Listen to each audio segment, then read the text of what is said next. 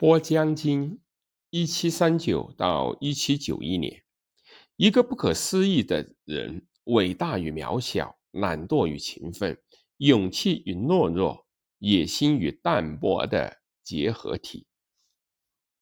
塞居尔伯爵路易菲利普，一七三九年，梅里高利波将军降生在斯莫棱斯克附近的一户破落贵族家庭。长大成人以后，他变得如此的英俊潇洒、足智多谋，以致常常被人比作古雅典将军亚西比德。他曾作为学者苦心钻研了宗教，梦想成为一名教士，但造化弄人，他加入了禁卫军，帮助叶卡捷琳娜大帝登上了皇位。他小叶卡捷琳娜十岁。却仍爱上了他，而他当时仍与他的情人奥尔洛夫在一起。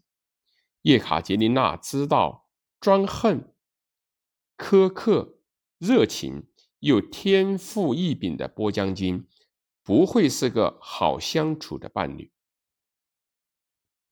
但当1773年他陷入政治危机的时候，两人开始疯狂地享受鱼水之欢。波将军精力充沛，才华横溢，无法容忍默默地躲在他的身后。叶卡捷琳娜将他提拔为亲王，让他成为自己的政治伙伴。激情褪去以后，他们又各自找了其他的情人，但两人的友谊丝毫未减。波将军以正派、宽容和仁慈为荣，这点与叶卡捷琳娜如出一辙。身为女皇的联合执政者与南方的总督，他在1783年吞并了克里米亚，成了塔夫里切斯基伯公爵，建立了塞瓦斯托波尔海军基地，组建了黑海舰队。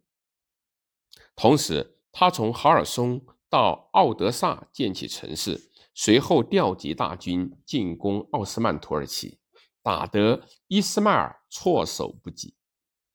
他还征服了乌克兰南部与黑海沿岸，但到了晚年，他愈加的权倾朝野，大肆挥霍，变得性格怪异。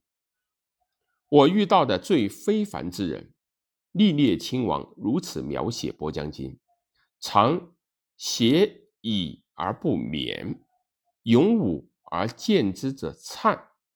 常寻欢而厌之，戚戚于己之幸运，亦渊博哲人，贤能之臣，卓越之为政者，时而却如十岁的儿童，或拜圣母于其足下，或拥情妇之素锦，其秘诀何耶？天赋之才也。这个独眼的巨人，犹如《一千零一夜》里的苏丹一般，将欧洲玩弄于股掌之间，甚至以餐盘盛满钻石来引诱异国的公主。普希金歌颂其名之荣耀，斯大林则称叶卡捷琳娜大帝的主要功绩是重用了波将金这样的人才。